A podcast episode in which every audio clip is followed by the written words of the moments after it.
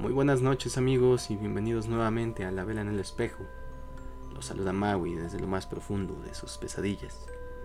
Como cada noche, traigo ante ustedes una nueva creepypasta. En esta ocasión, le toca el turno a Puertas. Me adoptaron. Nunca llegué a conocer a mi verdadera madre, quizá solo una vez, pero era muy pequeño para recordarlo. Sin embargo, amé a mi familia adoptiva. Eran muy buenas personas conmigo. Comía bien, dormía en una casa cálida y confortable, e incluso me dejaban dormirme hasta altas horas de la noche. Te contaré rápidamente sobre ellos. Primero está mi madre. Nunca le dije mamá, ni nada parecido. Para mí simplemente era Julia. Nunca le molestó que la llamara así, y creo que tampoco se daba cuenta de ello. Era una mujer muy amorosa. Para empezar, creo que fue ella quien recomendó que me adoptaran. A veces me colocaba a su lado mientras veía la televisión y acariciaba mi espalda con sus uñas.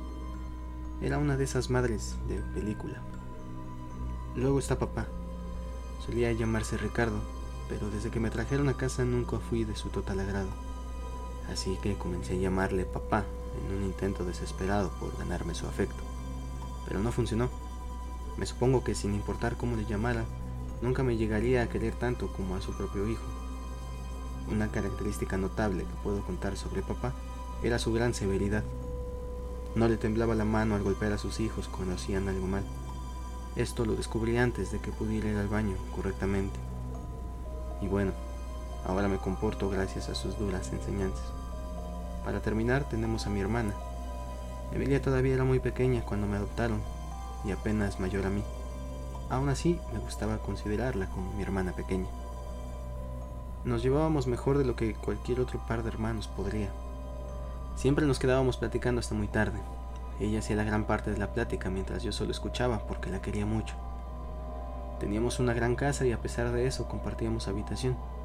Por mí estaba bien, me encantaba estar con ella y me sentía seguro a su lado. Pero todo cambió una horrible noche de miércoles. Estaba en casa tomando una siesta cuando Emilia abrió la puerta de enfrente. El sonido de la puerta siendo empujada me despertó y caminé desde el cuarto a la sala de estar. Venía de su clase de catolicismo. Al verme no hizo más que abrazarme. Atrás de ella venían papá y Julia. ¿Te gustó la siesta?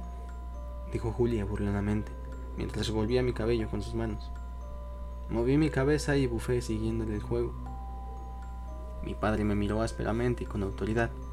Cerró la puerta tras de sí y colgó su abrigo en el perchero. Solo era una broma, gruñí en voz baja asegurándome de que no me había escuchado. De no ser así, habría tenido un golpe como respuesta. Emilia pasó a nuestro cuarto y fui tras de ella. Comenzó a platicarme sobre su día, ya sabes, cosas de chicas. Después de su relato, me sugirió que viéramos algo en la televisión. Al no rehusarme, fue en busca del control remoto y yo brinqué al sillón para acomodarme. Ella rodó sus ojos ante mi pequeño acto inmaduro. Se situó a un lado mío y encendió la televisión. Emilia era del tipo de chica que en lugar de ver telenovelas y caricaturas, prefería ver Discovery Channel, Animal Planet o National Geographic. A mí me gustaban también, de hecho, eran los únicos canales que lograban mi total atención. Cuando cayó la tarde, Julia nos mandó a dormir. Solamente un pequeño rayo de luz proveniente del alumbrado público iluminaba aquella habitación. No mucho. Esa noche una y otra vez juré haber escuchado pequeños ruidos por fuera de la ventana, una rama rompiéndose, hojas siendo pisadas, y todo el tiempo pude percibir el olor a sudor y sangre. Mantuve mis ojos abiertos casi toda la noche, pero los ruidos de afuera fueron desapareciendo poco a poco, y el olor comenzó a abandonar mi nariz. Más tranquilo, cerré mis ojos. Poco después de eso, escuché un fuerte ruido al otro lado de la casa. Me levanté al instante hay alguien en casa. Gruñí mientras un torrente de adrenalina corría por mis venas. ¡Despierten! Me situé en la cama de Emilia para despertarla y lo hizo.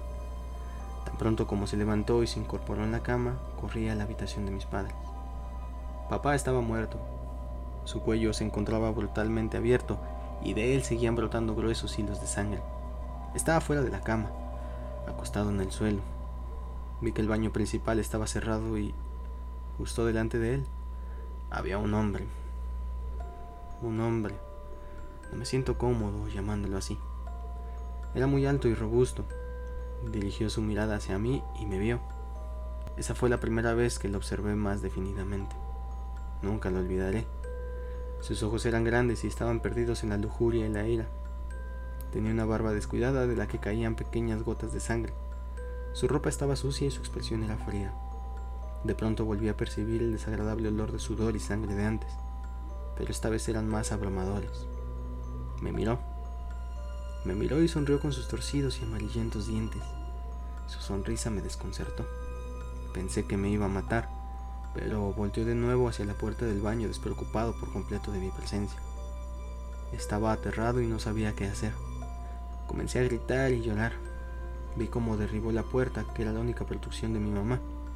Vi cómo levantaba la larga hoja de afeitar que traía consigo, pero que se rehusaba a utilizar apropiadamente. Y vi cómo abría a mi mamá en dos. Entonces escuché algo. Lo último que hubiera querido escuchar. Era el grito de Emilia detrás de mí.